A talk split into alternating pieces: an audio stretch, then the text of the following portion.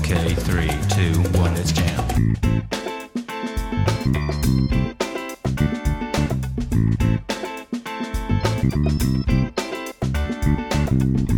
Saudações, aventureiros! Sejam muito bem-vindos ao NPC Genérico, podcast onde você escuta sobre cultura geek e de quebra recebe XP por derrotar jogadores ao redor do mundo. Eu sou o Mario. It's me, Mario! E eu sou o Raul.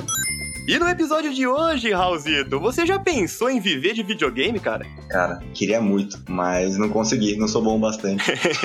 já pensou em levar esse hobby pro cenário profissional?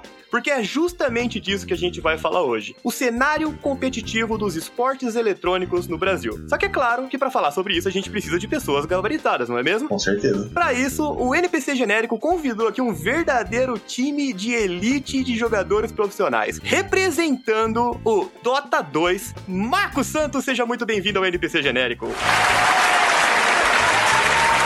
Muito obrigado pelo convite. Eu sou jogador de Dota 2, é, capitão do time da Odd. Vai, Odd! Jogo competitivo desde 2013, vários campeonatos. Dentro e fora do Brasil tem um detalhe, né?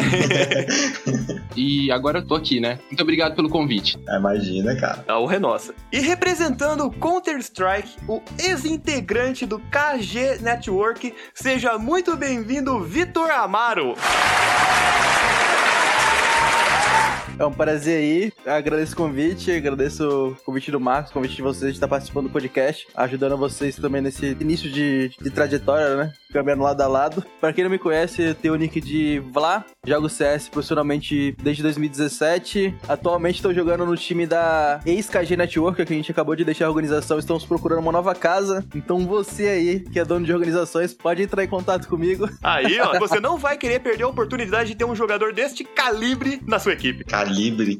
Calibre. Espero que dê tudo certo no podcast de vocês também, que tenha bastante sucesso e acho que é isso. Prazer nosso você estar aqui, velho. É, exatamente. Prazer é nosso, cara. Mas espere um pouco, jogador profissional. Se você quer apoiar o NPC genérico de alguma forma, escolher a pauta, dar sugestão, siga a gente nas redes sociais. É arroba NPC Genérico no Twitter e arroba npcgenérico.podcast no Instagram. Se preferir, pode mandar um e-mail também para npcgenérico.podcast.gmail.com. Só assim você termina a quest e recebe XP. Ou quem sabe um item lendário.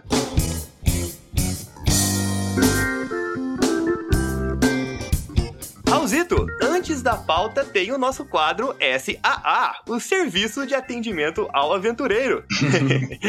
Sim, Mara. Bom, Raulzito, quero deixar aqui um agradecimento pro Luiz Henrique da cidade de Araraquara, um grande amigo nosso, ouvinte do NPC Genérico desde os primeiros episódios, está sempre interagindo com a gente também. E ele mandou aqui uma recomendação pra gente fazer um episódio pautado em The Last of Us. Ih, rapaz. Esse vai ficar um pouco difícil de fazer por agora, porque o The Last of Us tá meio caro ainda, o 2 ainda não consegui comprar, não consegui jogar. E o Raul também não tem PlayStation 4, mas ó, pode esperar que no futuro a gente vai trazer um especial The Last of Us. Lu, fica tranquilo, cara, confia na gente. Ô, Lu, abraço, cara. Faça como o Luiz Henrique, envie a sua sugestão, envie o seu comentário, sua crítica, que com certeza você será ouvido. Você pode fazer isso diretamente pelo nosso Instagram, pelo nosso Twitter, você pode deixar um e-mail se você preferir.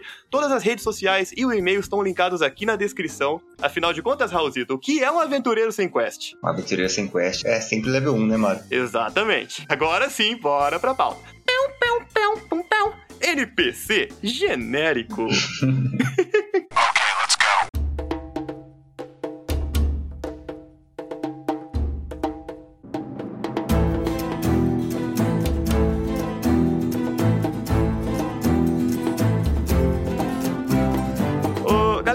Começar perguntando o seguinte. Pra gente que tá fora do mundo competitivo do esportes eletrônicos, é muito difícil pra gente entender. Mas, cara, como é ser um atleta de esportes eletrônicos num país que incentiva tão pouco como o Brasil? O Marcos tá chorando, eu tô ouvindo o Marcos chorando.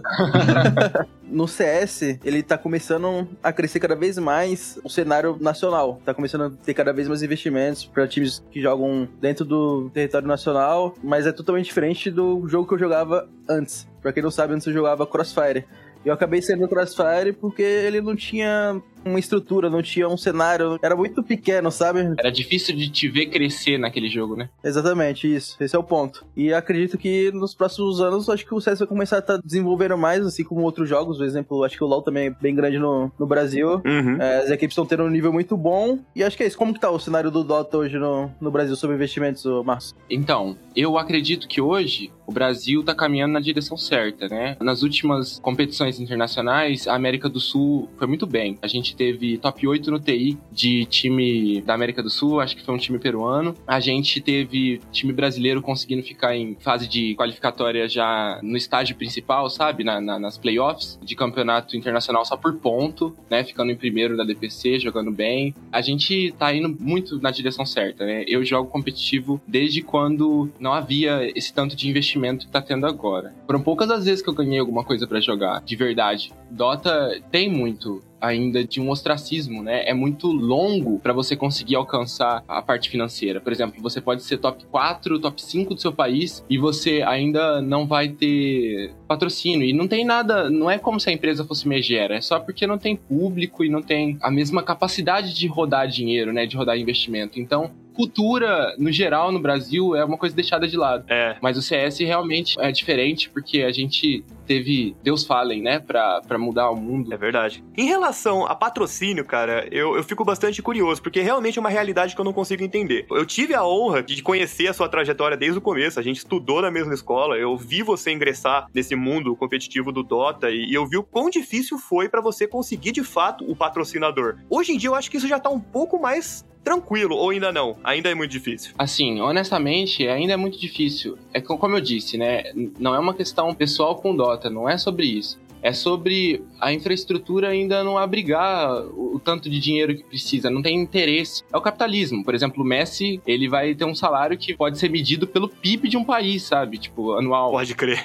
é absurdo, velho. Porque ele consegue levar o tanto de pessoas apaixonadas pelo jogo, pelo esporte que ele joga, pra assistir o, o futebol que ele produz. Mas honestamente, não adianta ficar chorando, as coisas são como elas são. O Brasil é um país muito prejudicado, a gente tem uma governança muito ruim, assim, do ponto de vista todos. É, exatamente.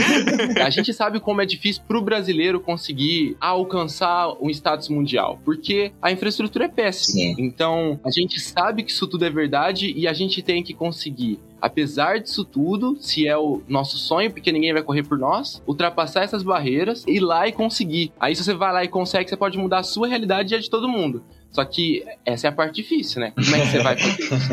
Leva tempo. Com certeza. É só você ver a quantidade de medalhas, por exemplo, que países como a China tem, os Estados Unidos tem e aonde chega o Brasil, né? Tanto que a gente comemora, aplaude de pé quando um atleta brasileiro consegue ganhar bronze, prata, ouro, qualquer coisa que seja. Só dele estar lá já é um grande mérito. PPD, here comes the Ice Blast, ready for the disaster!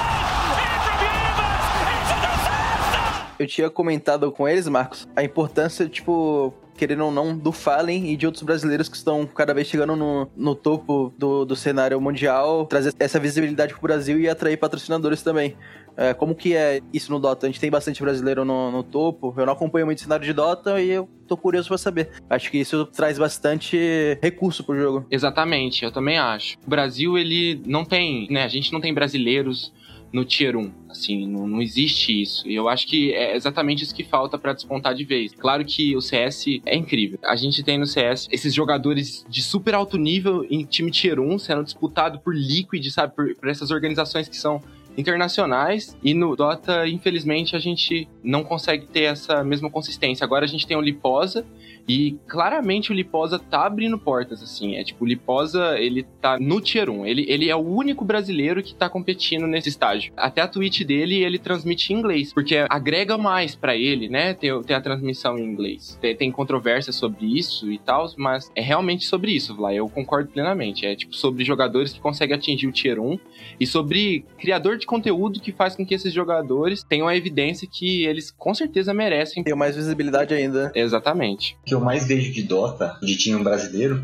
é que falam da PEN. O único time que falam pra mim. Mas é isso, tirando isso, você não vê ninguém falar, você vê que o cenário do LoL, inclusive, né, dos MOBAs, parece que ele é muito maior que no Brasil, né, competitivo. Não sei se, se é só uma impressão minha que tá de fora. Com certeza, eu concordo com o Raul. Você vê isso também, Marcos? Ah, com certeza. O de LoL é muito maior do que o de Dota. Deixa eu te fazer uma, uma outra pergunta, Marcos. Tipo, no cenário de CS, onde começam a aparecer revelações de jogadores que vão estar ali sempre no Taiwan disputando, normalmente são os jogadores que saem do Brasil, conseguem uma estrutura na Europa, onde tem os melhores times do mundo, que eles conseguem treinar entre eles e se nivelar ali e se destacar muitas vezes. Um exemplo é o time do, do amigo meu, do, do Kaique, que joga na Fúria. Eles ganharam a maioria dos campeonatos no Brasil, saíram do Brasil, foram para os Estados Unidos, ganharam as coisas dos Estados Unidos, foram para Caraca. Europa e agora eles estão em um nível muito, muito absurdo. Estão em Marte agora. Existe isso no Dota? Tipo, uma região que, onde a galera é muito boa e que deveria ter mais brasileiro lá para poder se nivelar? Ou você acha que não? Com certeza. Se você parar pra pensar, por exemplo, o Dota chinês, a gente teve nove TIs. A China, até o TI passado, que foi o bicampeonato da OG, que é um time europeu, a China ganhava alternado. Ganhava um, o mundo ganhava o outro. E se você for olhar o jeito que o Dota é lá na China, por exemplo, lá tem divisão, tem time, por exemplo, time juvenil, né? Newbie Young, tipo, tem o time que tem uma história, que ganhou TI, e isso também aparece na Ranked, porque a mentalidade dos jogadores é uma mentalidade de competidor, né? Eles estão dispostos a, a engolir um sapo, eles estão dispostos a comunicar bem, eles estão dispostos a se esforçar pelo colega. Enquanto que no Brasil, assim, se você for procurar no server SA, você vai ver que as pessoas estão procurando um motivo para brigar entre elas. É quase sempre o tempo todo É. isso. E agora você imagina num jogo que precisa de tanta coordenação, era completamente diferente a mentalidade que, que, que tinha que ter. E Isso acho que acaba refletindo também na questão de, de quem consome o jogo, né? E o Dota é um jogo com pouco consumidor no Brasil. Cara, uma coisa que também assim me chama bastante atenção é em relação ao preconceito que muitos brasileiros ainda têm com esportes eletrônicos. A gente já teve uma melhoria muito grande nesse sentido, né? Hoje em dia você liga ESPN, você liga canais grandes de esporte você tem lá é, jogos sendo transmitidos, tanto Dota, eu acho que Dota é mais difícil, mas LoL, CS, você sempre tem esses jogos ali sendo transmitidos, o que é muito legal. Mas cara, como foi assim pra vocês quando vocês falaram, por exemplo, pros seus pais ou pra amigos ou enfim, vocês deram satisfação pra alguém que vocês iriam querer se especializar em esportes eletrônicos. Porque hoje em dia eu acho que isso é até mais entendível, apesar de que eu acho que o preconceito é grande ainda. Mas, cara, no passado é- era absurdo, né? Pra mim foi bem difícil no começo, quando eu falei, não, eu quero, eu quero isso pra minha vida, eu quero conhecer o mundo através do jogo, eu quero competir, eu quero ser campeão. E é como o Marcos falou, né? Foi quando eu comecei a assistir os vídeos do Fallen. E aí eu comecei a preencher dentro de mim uma vontade muito grande de me tornar profissional do CS. E aí foi quando eu fui ter as primeiras conversas, né? Tipo, com- no caso eu moro com a minha mãe e com o meu irmão, né? Uhum. Comecei primeiro com meu irmão, ele, tipo, super entendeu, assim, me apoiou. Foi uma das pessoas que mais me apoiou, mas já com a minha mãe foi meio diferente, né? Eu tive que, com o passar do- dos meses, até eu receber a proposta de ir pra primeira gaming house, eu fui meio que amaciando ela, mostrava o vídeo do Falha ali, olha, mas essa aqui que É. legal. Olha esse outro vídeo aqui, olha o que eles estão viajando, eles ganham dinheiro jogando, entendeu? Mas foi Ah, muito legal. difícil essa, essa transição, pelo menos pra mim. No Brasil você tem muito essa visão de que você tem que sair da escola, você tem que fazer uma faculdade pra você arrumar um emprego, né? A gente ainda tem essa visão um pouco arcaica de que não, você não pode ir atrás de um curso profissionalizante, você tem que ir atrás de uma faculdade, faculdade é o ideal. E hoje em dia já estão surgindo né, métodos completamente diferentes de você seguir a sua vida, jogos eletrônicos com certeza é um deles. E eu acho que ainda vai demorar um pouco para as gerações mais antigas entender o significado que isso tem. Eu lembro que meu pai, ele ficou, eu sempre comento ele nos episódios, o queixo dele foi no chão a hora que eu mostrei pra ele uma plateia do, do último The International do Dota, tá ligado? ele não conseguiu entender como que um esporte eletrônico, como que um joguinho de computador, que é a visão dele, né, conseguia lotar um estádio semelhante a, a um jogo de futebol com um narrador, com estrutura, com prêmios milionários. Mano, absurdo. E tem uma coisa que é muito engraçada, porque assim, muitas vezes, inclusive no meu trabalho, eu tô lá de boa, aí eu tô assistindo um vídeo, assim, na hora do almoço eu tô assistindo um vídeo de, de Dota, assim, de campeonato, né? O pessoal passa atrás e fala, nossa, você tá vendo um jogo de, de joguinho? Aí eu falo, mano, é campeonato. Aí, eu- aí fala, é, mas, vai, porra, vai jogar em vez de ver? Aí eu falo, é, você não assiste jogo de futebol? Por que você não vai jogar em vez de ver? Aí eu, é verdade. Exatamente. Esse é o problema. As pessoas ainda estão com muita dificuldade de entender que isso é um esporte. É, Que, que merece a, a devida atenção. PPD, here comes the Ice Blast, ready for the dog! Mudando um pouco de assunto, eu não consigo imaginar, de verdade, sinceramente, o tanto de estresse que vocês devem passar, cara. Porque assim, muita gente deve pensar, tipo, puta, uma vida boa, né? Cara, você ganha dinheiro pra ficar jogando, mas ninguém vê que você tem que ficar, tipo, horas e horas e horas e horas treinando, decorando é, onde que fica cada coisa, o que, que você pode fazer. No caso de Dota, Meu, eu lembro, conversando com o Marcos em uma praça, ele falando que ele decorou a quantidade de mana que era cada habilidade do Dota em cada nível de um herói. Aí eu falo, meu Deus do céu, cara. Mano, o Marcos é insano, cara. O que eu aprendi com o Marcos, ele não joga CS, mas o que eu aprendi com ele sobre estudar o jogo, sobre dedicação, ele nem sabe disso, mas eu já falei pra várias pessoas que eu aprendi muita coisa com ele, velho. Sim, cara, é absurdo. E aí, eu jogando Dota, né? é, nunca joguei profissionalmente, jogava por me divertir. E aí tinha esses jogos de 50 minutos, uma hora, uma minha mão tremia, assim. Parecia que eu, que eu ia morrer. Eu não imagino como seja isso, tipo, em um campeonato de verdade. Tipo, puta, estamos na semifinal aqui.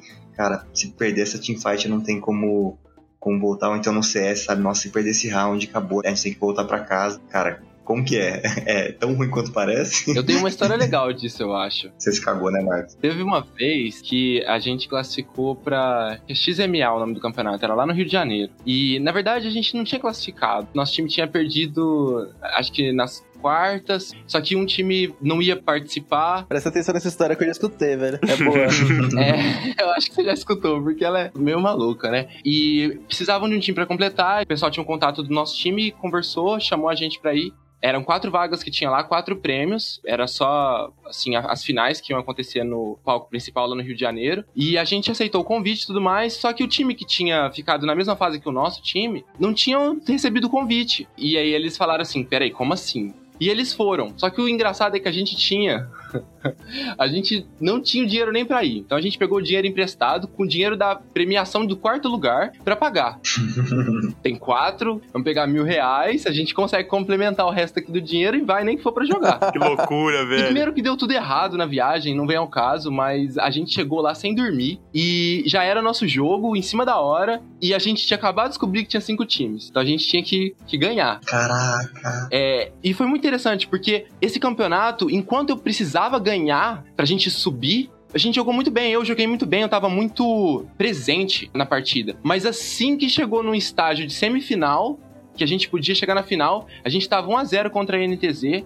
Era o time do Fuse, do, do Dudu, do Velha Guarda, acho que nem joga mais Dota. E a gente começou o segundo jogo ganhando pra caramba. E no meio do segundo jogo, assim, 14 a 0 pra gente, deu um estalo na minha cabeça. Caraca. Eu esqueci completamente por que, que eu tava ali. O que, que tava acontecendo, sabe? Tipo assim, eu perdi pra esses time tudo, sabe? Eu tinha acabado de perder pra esse time tudo na fase de grupo. Eu sou pior que esses caras, eu pensava. E eu, putz, perdi completamente a minha confiança na partida, perdemos a partida. Foi ladeira abaixo. Chegou no meio do segundo, terceiro jogo, jogo decisivo, pra saber se a gente ia pra final. Eu, eu lembro de, tipo assim, tá tremendo, assim, sem entender nada acontecendo. Virei pro meu time, assim, e falei assim, gente, eu sei que sempre sou eu que, que sei o que falar na hora que ninguém sabe o que dizer. Sempre eu sei que sou eu que, que animo vocês. Mas hoje eu não vou conseguir. Hoje eu não sei o que eu tô fazendo aqui. Pior, você não é só o jogador, você é o capitão, né, cara? É Exato. Foda, então, mano. tipo assim, gente, preciso que vocês me ajudem. Um falou, é foda, né? Com certeza seria eu. O outro virou pra mim, olhou bem no meu olho e falou assim: você não pode fazer isso com a gente. Nossa senhora. Então eu percebi naquele momento que eu estava ao lado de bravos guerreiros e que eu precisava me virar. Tava um frio do caramba e ar-condicionado e o Free Fire torando do lado, porque o palco principal era do Free Fire, porque tinha mais gente. Você vê, né? O jogador de CS não ficou no Free Fire porque era ruim. O nosso time tava jogando do lado da caixa de som do Free Fire que tava no palco. Então você vê o que, que o Dota é. O Dota é exatamente isso daí. Puta que pariu. E aí eu peguei a garrafinha d'água ali, na hora que eu vi que não ia ter jeito, e virei a garrafinha d'água em mim. Falei assim, bom, meus instintos vão me acordar, é a única coisa que eu tenho aqui pra correr. E virei a garrafa d'água em mim. O cara que, que era o segurancinha lá, que ficava ali pra ver se ninguém tava chitando, ele olhou pra mim, chegou, o que que tá tudo bem, que não sei o que. Meus, o meu time já sabia que eu era maluco, ninguém ligou, deixou eu ali meio que retardado. E eu falei, não, tá tudo bem, tá suave, é isso aí, né? tipo, tremendo assim de frio agora. E a gente foi pra final e tem até vídeo meu no YouTube dando entrevista. A gente ganhou. Caralho, velho. conseguiram dinheiro pra voltar pra casa, né? Mais desafiador, velho. É, não pergunta como é que foi o final, porque aí a gente perdeu, mas. mas eu não tava sozinho, a gente perdeu o jogo. Você jogou água em você na, na final, Marcos? Não faltou água, cara. Cara, agora é o ritual da sorte, cara. Tipo, sei lá, você vai estar no Alasca, na internet, e não vai ter que tacar água em você pra ganhar, cara. PPD, here comes the Ice Blast, ready for the dog! Ô, Vitor, você tem alguma história semelhante, cara, dentro do CS? Porque, assim, o Marcos narrou o maior perrengue jogando Dota, né? Aí o Vitor chega lá, ah, não, fui no campeonato de CS internacional uma vez. Eu não acreditei no que eu tava vendo. No meu camarim não tinha uma carpa, velho. Não tinha latinha de carpa. Ah, você tá louco. Eu não vou ficar aqui. Ah, que nada. A maioria das histórias que eu tenho foi tudo campeonato online, mas, tipo, pra fechar, assim, a linha de raciocínio que você iniciou, como é desgastante a gente jogar, o Marcos pode confirmar isso. A maioria das vezes que a gente joga uma série MD3, que é aquele jogo pegado, aquele jogo de semifinal, aquele jogo que, que você tem que dar tudo de si ali, quando você sai, você tá. Você parece que não consegue mais pensar em nada. É, você saiu do ringue, né? Você sai boiando, velho. Você tá num modo que não é proporcional à sociedade. Você não tá no modo que você convive. Você tá num, num estado de. Sabia exatamente o que você queria fazer até o momento que acabou o jogo. Quando acabou o jogo, você não tem propósito. Se você não treinar, se você não estiver preparado, já teve vezes de eu acordar assim para pro campeonato, de ter dormido tarde no dia anterior, colocar pagode pro time escutar, todo mundo feliz, chegar e tomar spam, tá ligado? 2 a 0 assim. Ficou fazendo festa, não tava, não tava focado, não é, não é sobre estar tá bem, é sobre ser competente. Você precisa tomar a decisão certa. Sim. O pior é que eu acho que ninguém nem imagina o quanto deve ser desgastante pra maioria das pessoas estar só jogando. Mas, cara, eles não veem o tanto de tempo que vocês ficaram treinando pra estar naquele lugar, né? Acho que é um teste pra, pra ver se você é cardíaco todo jogo. Ó, né? galerinha, isso é pra vocês que estão ouvindo a gente agora. Pessoal aí que tá saindo do ensino médio, que tá pensando em virar jogador profissional. Essa história que o Marcos contou, que sirva de lição que jogar profissionalmente não é brincadeira. É estressante, é cansativo, demanda do seu tempo. Assim como qualquer profissão, assim como qualquer esporte, é muito cansativo e vai requerer muito de você. Então, se você tá pensando em seguir por esse caminho, saiba que o caminho aí é longo. Quero falar primeiro sobre como é que foi quando eu era criança, que eu acho que é uma coisa importante de eu dizer. Eu tô quase chegando nos meus 30, né? E eu posso falar aqui de um lugar muito interessante. Você sempre se pergunta assim: poxa, você vai jogar Dota, você vai jogar futebol, você vai ser artista. Não, são todas profissões de risco, eu diria. Eu não quero romantizar aqui o esporte eletrônico, nem falar que é sobre uma coisa homérica. Do meu ponto de vista, é uma alternativa de você conseguir alcançar a grandeza. Eu não vou medir palavra, eu acho que é a grandeza mesmo. É sobre conseguir também ultrapassar essa, essa barreira social de não ter investimento, né? Um computador é uma coisa cara, né? Você precisa, no mínimo, uma classe média para você conseguir ter um computador. Tudo isso restringe muito, vai restringindo cada vez mais, e naquela época era ainda mais ainda. Então, tipo, não tinha campeonato, não tinha nada. Então, meus pais, todo mundo, achava que eu era maluco.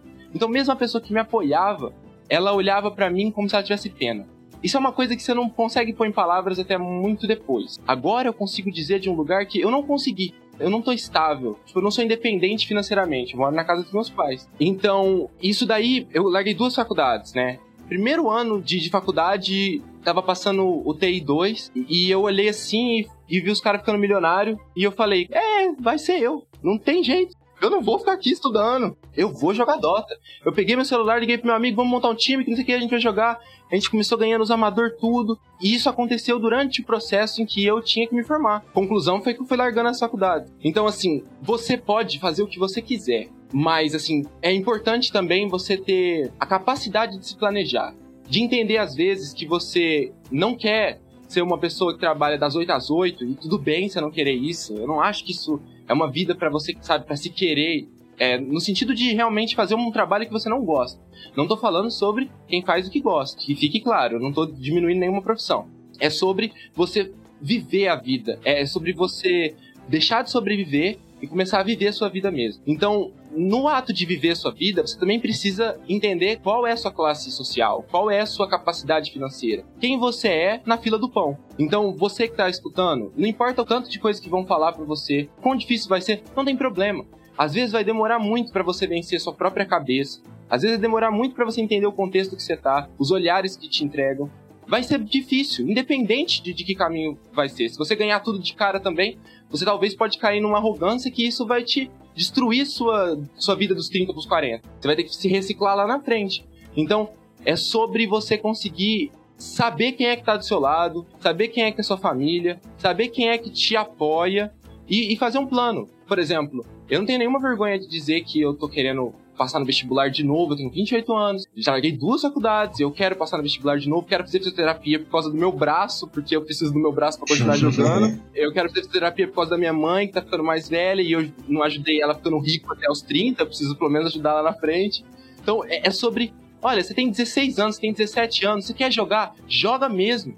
Joga mesmo. Só que se você não tiver independência financeira, vai ter uma hora que o seu mouse vai estragar, seu computador vai estragar, seu teclado vai estragar, e você vai precisar de ter amigos tão bons quanto os que eu tive para você continuar correndo atrás do seu sonho. Então, não conte com a sorte, planeje, porque as coisas dão certo quando você planeja. Só pra fechar essa pauta de muita coisa que eu gostaria de falar, e o Marco já falou, não se auto-sabotas. Por mais que você não tenha um monitor de 240 Hz, o melhor teclado, o melhor mouse, o melhor o que seja, batalha todos os dias, faz seu planejamento, dia a dia, acorda todo dia com vontade de vencer que você vai conseguir. Porque eu consegui, eu não tinha nada. E eu, aos poucos eu fui conquistando e hoje eu tenho o, o que eu queria ter, mas não imaginava que conseguiria. Então, batalha dia após dia aí e não caia na autossabotagem. É isso aí. PPD, here comes the Ice Blast, ready for the dome!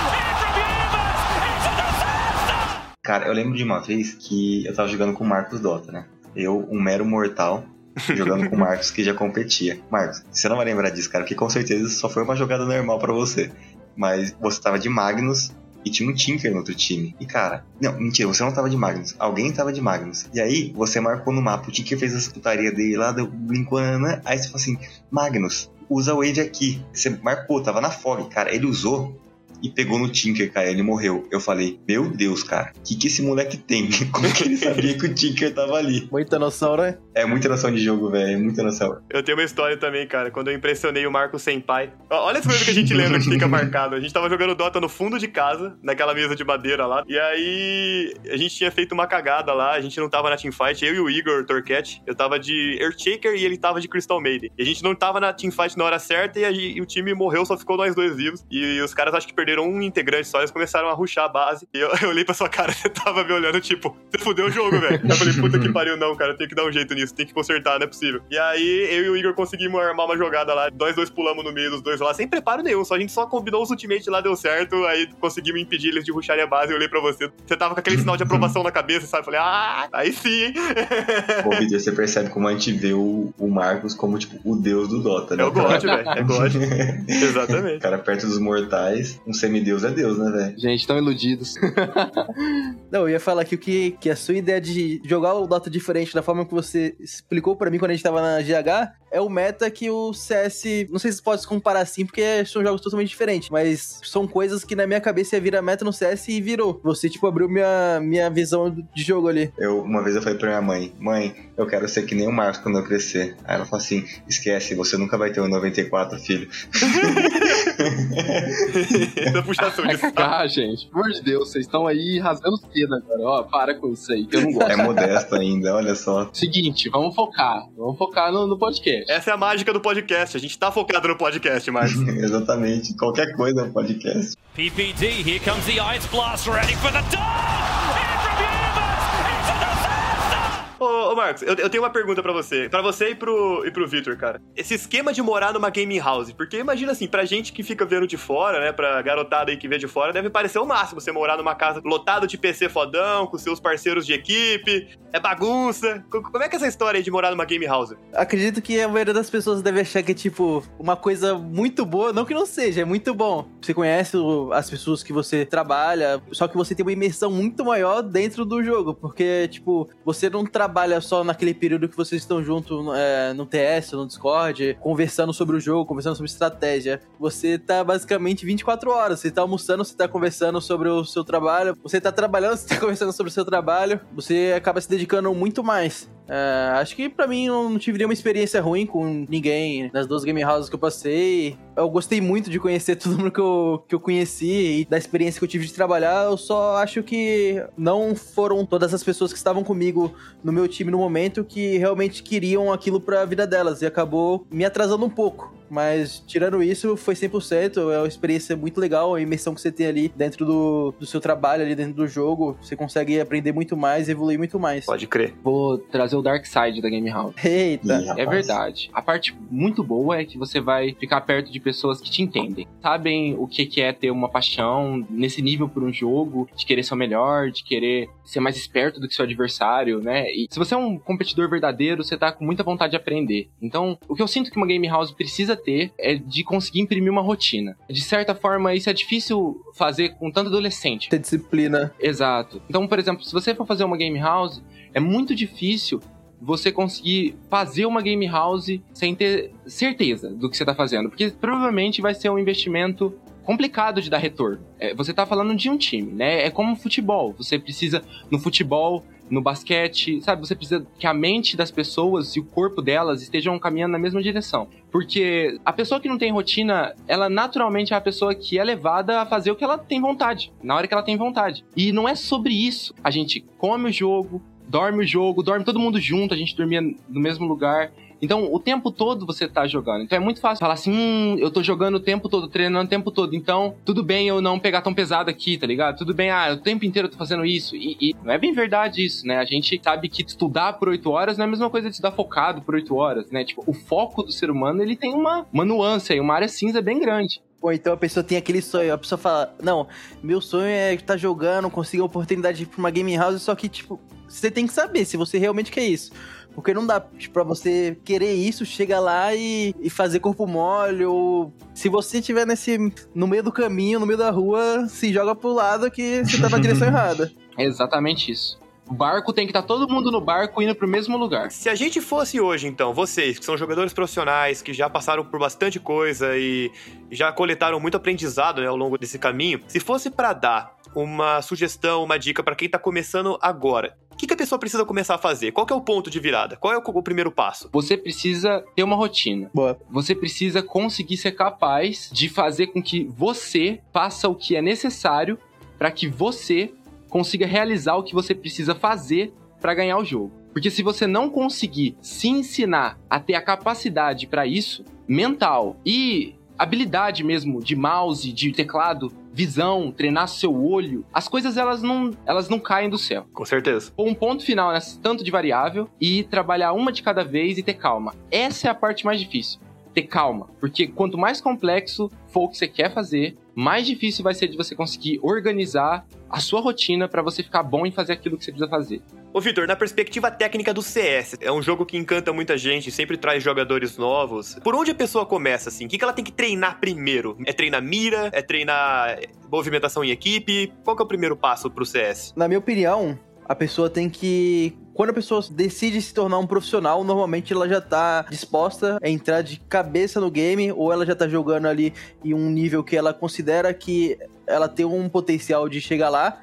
Mas eu acredito que todas as pessoas têm potencial de chegar lá, basta que nem o, o Marcos falou, é, ter uma rotina, conseguir trabalhar bem esses aspectos, mas quem já tá próximo de um nível profissional que joga casualmente, existem muitas pessoas assim, quanto mais ela jogar o CS, tentando jogar o CS de uma forma correta, ela vai aprender mais. Vai aprender rotações, vai aprender time. Tem inúmeras coisas que a pessoa vai aprender. Mas o principal é a rotina. Pô, você acorda, você estuda um, um, time europeu que tem um site que, que a gente consegue baixar de todos os campeonatos que acontecem durante o dia, a gente consegue baixar a demo e assistir na tela de determinado player e aprender que ele toma determinada ação, que seria uma rotina de um jogador profissional que todo mundo, que acredita que todo mundo faz ou deveria fazer. De resto é jogar, jogar para poder pegar todas as malícias do jogo. É, eu falei sobre a rotina e, e de fato a rotina é, é o pilar da, da, da, coisa de você conseguir manter a sua calma e,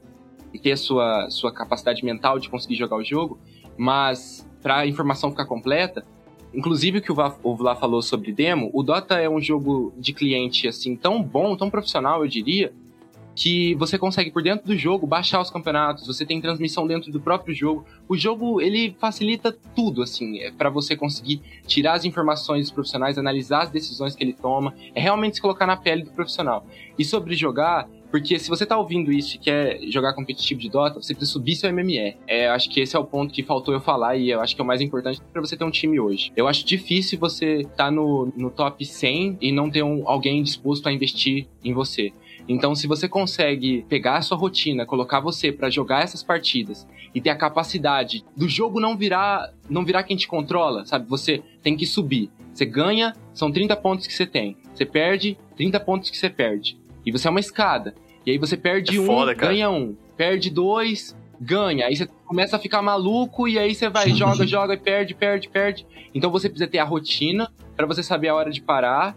E você precisa entender que isso- você não vai chegar do dia pra noite. É um jogo de time. Dota é um jogo que se um cara não quiser jogar, o seu jogo vai ficar muito difícil. Mas você não devia desistir, porque ainda dá pra ganhar. Só que você conseguir ter. Você tem dois jogos desse no dia, seu mental vai pro, pro, pro buraco. Dois caras quebrou item, É. sabe? Os caras não querem jogar, seu mental vai pro buraco. Então você precisa ter a rotina, mas você precisa jogar muito. Lá tá muito certo, você precisa jogar muito, você precisa pegar os, times do jogo, você precisa subir seu MMR, porque o caminho mais rápido de você conseguir ganhar evidência é na, na tabela de liderança. Porque é fácil, Com todo mundo certeza. sabe que você tá lá e todo mundo vê que você é bom. E, cara, você fala do ponto de vista competitivo. É, mano, eu não sei quanto tempo faz que você, tipo, não, não cola no submundo do, do pub, tá ligado? no Dota. Mas, mano do céu, velho, é, é o que você falou. Se um não quer, o jogo inteiro tá no saco, assim. E, no- e como no, no casual você tem um monte de gente dropando o tempo inteiro o jogo porque não aconteceu da forma que ela queria, isso é muito comum de acontecer. Então, realmente, o que você falou, desde o do nível básico do Dota, a gente já começa a perceber. Mas lembre-se, se tem no seu time, pode ter no outro. É só você ter paciência. Continue gankando, continue abrindo, evite o que é forte e ataque o que é fraco. Pode ser que dê certo. Hoje aproveitar pra você emendar aqui, que eu lembro, o Marcos comentou uma coisa, e eu acho que é útil também pra quem quer se tornar é, profissional no CS e ter evidência. Uma plataforma chamada Games Club, né, que no caso foi criada pelo professor Fallen aí também, com outras pessoas, é claro. E lá é o melhor caminho pra você que quer se tornar um profissional. Você sai do matchmaking, que é o competitivo normal, e vai pra pra GC, a gente chama, pra poder upar o seu level, do level 0 até o level 20. Quando você chegar no level 20, tiver ali agora o level 21, né, que é por pontos, MMR também, você vai estar pronto pra estar iniciando aí sua caminhada no competitivo, achar um time, disputar a liga amadora e ir subindo liga a liga da, da Games Club até chegar no- na liga profissional. Fechou? Eu só queria fazer um comentário sobre o que o Marcos falou. Ele falou bem no finalzinho. Foque no, no fraco e ignore o forte. Então aí pra quem é, joga MOBA, joga outros tipos de jogos online, você tá pensando, puta, os caras estão me focando muito, velho, porque eu sou muito, tô muito forte, vou estragar o jogo deles. Talvez não seja isso. Talvez você seja um fraco. Fica a dica aí. Ai, velho, genial.